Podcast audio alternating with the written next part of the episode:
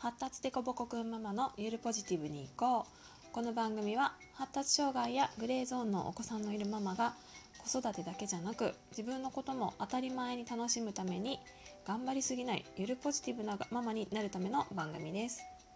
はい、ということで第15回ゆるポジをお送りします。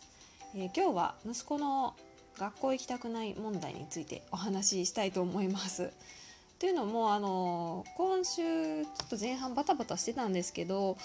えっと、月曜日のね宿題が終わった頃ですね夜うちの子を宿題することが多いんですけど、まあ、苦手な感じの宿題をもうそろそろ終わるっていう頃になっていきなりね学校行きたくないなーって言い出したんですよ。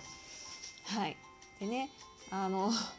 ちょっとしかも涙ぐんでるんですよね。え行きたくないの？って聞いたらちょっと泣きそうなんですよ。聞いてくれたっていうのか言えたみたいな感じなんですかね。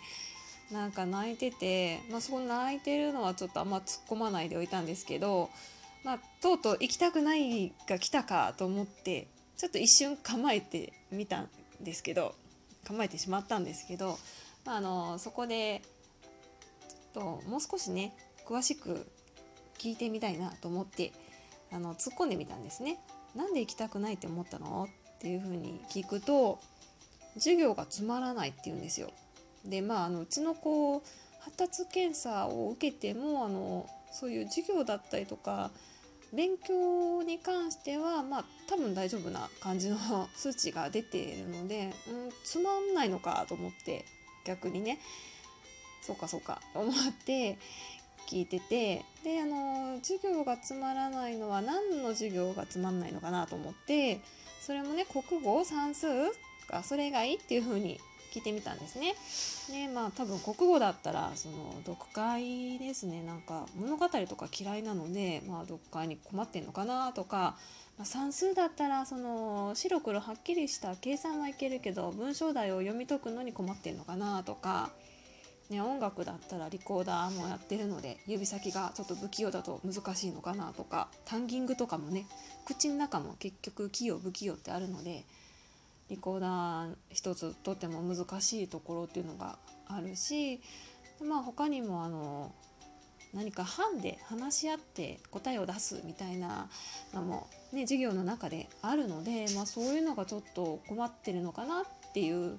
のもあっていろいろなんか困りそうなポイントっていうのがいくつかあったので何に今は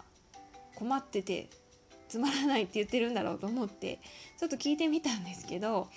まあ、それはねなんかもういいいい分かんないか秘密みたいな感じでそれは言わないって言われてもうとりあえずそのつまんないから行きたくないっていう情報だけは分かったんですけど何がつまらないのかはまあ分かんなくって。答えてくれなかったんですね。でその先生に聞こうかどうしようかと思いながらまあまああの1日その月曜日だったっていうのもあるし週末イレギュラーなことしたっていうのもあったので、まあ、1日様子見てみようと思って、まあ、その日はそのまま寝たんですけどで次の日の朝になるとなって今日どうかな学校行く直前8時8時ぐらいに家出るんですけどもう家出る時間になって行きたくないとか言うのかなとか思ってたら意外とっていうか全然普通やっていつも通り。いつも通りの朝の登校で、ね、あまあ行けたんだやっぱ疲れてただけなのかなと思いながら、まあ、ちょっと見送って。でまあ何かあったら先生に連絡してみようかなとか次もうすぐ懇談会があるのでその時に聞いてみようかなとかっていうふうに思ってもうちょっと様子見ようと思って、まあ、火曜日は火曜日で自分の用事も済ませてたんですけどその火曜日に、えー、と子育て講座がまたありまして先週あった講座がありまして、まあ、その中でまあねあのちょっと小学校中学年ぐらいからの、まあ、子どものスキンシップでどこまで甘えさせてあげるかみたいな話が少し出たんですけどなんかその時にねそういえば最近うちの息子をちょっとこしょばしてとかねこちょこちょしてとかして私がやってあげるとすごいなんかケラケラ笑ってもっとやってもっとやってみたいな感じで言ったりとかまあねあの歩いててこうすれ違う時とかにこうハグしてきてそのまま私の足の甲の上に乗って一緒にこう歩こうとしたりとかなんかそういうことを、まあ、よくするようになってたので、まあ、3年生だからねもう今しかないと思って私も結構楽しんでたんですけど、まあ、それってなんかちょっとその心の不安な部分のが見え隠れしてたのかなっていうのをなんとなくこうなんかつながって最近の様子と息子が学校行きたくないって言い出した様子がなんかつながってあなんかやっぱりあったんだろうなってちょっと思いながら帰ったんですよ。でその後あの息子もね火曜日の学校終わって帰ってきたんですけどねあの帰ってくる時ももう満面の笑顔笑みでというかもう本当に笑顔でお出迎えしようみたいな感じで私も構えてたら「おかえり」とかって言ったら息子がねあの帰宅すると「あー終わった」みたいな「やっと国語のことわざが終わった」って言うんですよ。ね僕これ嫌だったんだみたいな感じでねもうこれで終わったからもう大丈夫って自分でね言ったんですよ学校行きたくない理由は実はことわざの授業国語でやってることわざ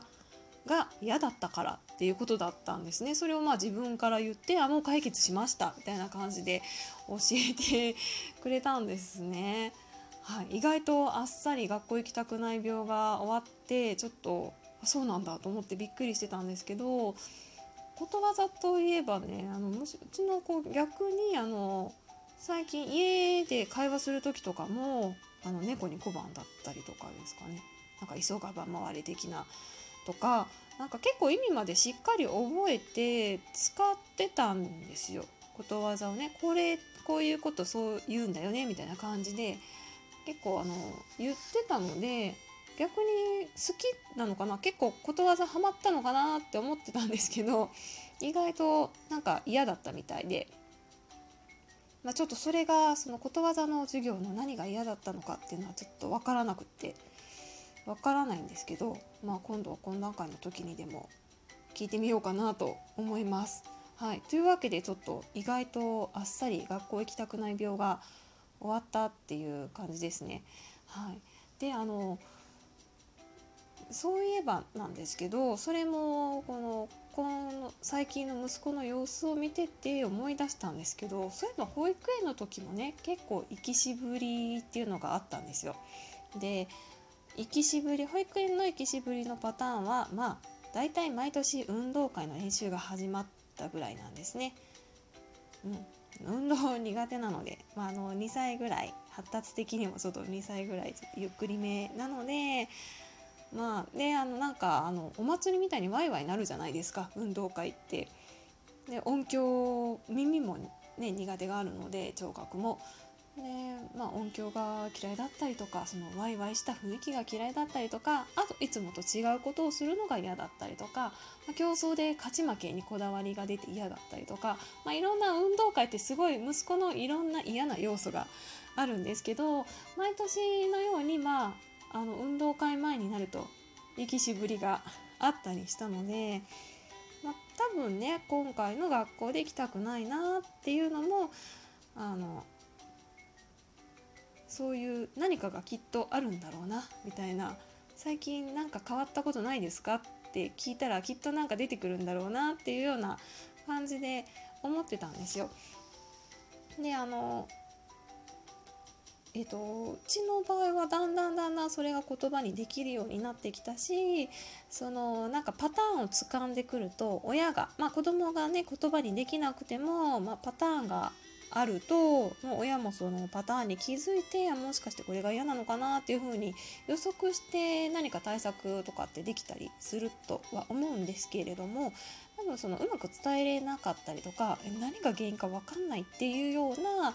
お家ですねお子さんの場合でもきっとねあの行きたくないなっていうサインっていうんですかね。あの子どものその行きたくないなっていう発言の後ろにきっとというか、まあ、ほとんどの場合その学校や園とかでね苦手なことをやってる時期に差し掛かったんじゃないかなと思うのであのそんなこと言わないで行くのとか、まあ、学校ってなんか保育園みたいにま、平日休みにくいですよね。行きたくなかったらまあじゃあ今日は休もうかみたいな風になかなかならない場だとは思うんですけど、そんなこと言わずに行くのが当たり前なんだみたいな感じで言ってしまわずにああそうなんだどうしたのみたいな感じでね聞いてあげれるのがいいのかなっていうのをすごく今回感じました。であの私入学する時から入学前からですかねとにかく学校は自分うちの子が安心していける場所であってほしいと思ったんですよ。何か成長してほしいとか何か学んでほしいとかっていう以前の問題で毎日安心して楽しく通える場所であってほしいっていうのがあったのであの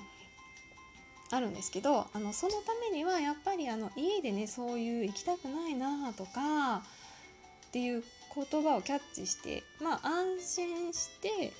家では安心して弱音を吐ける場所であることも大事なのかなと思うのでねあのちょっとどうしようって思うんですよね。学校ってちょっと休ませ行きたくないの一言で休ませにくいしそれでそのまま不登校になっちゃったらどうしようとかって思う気持ちもわかるしあるんですけどちょっと一瞬私もドギマギしたのであるんですけど、まあ、まずはその安心して弱音を吐いてくれたということに感謝してまあねあの言いたいだけ本音を話せるのが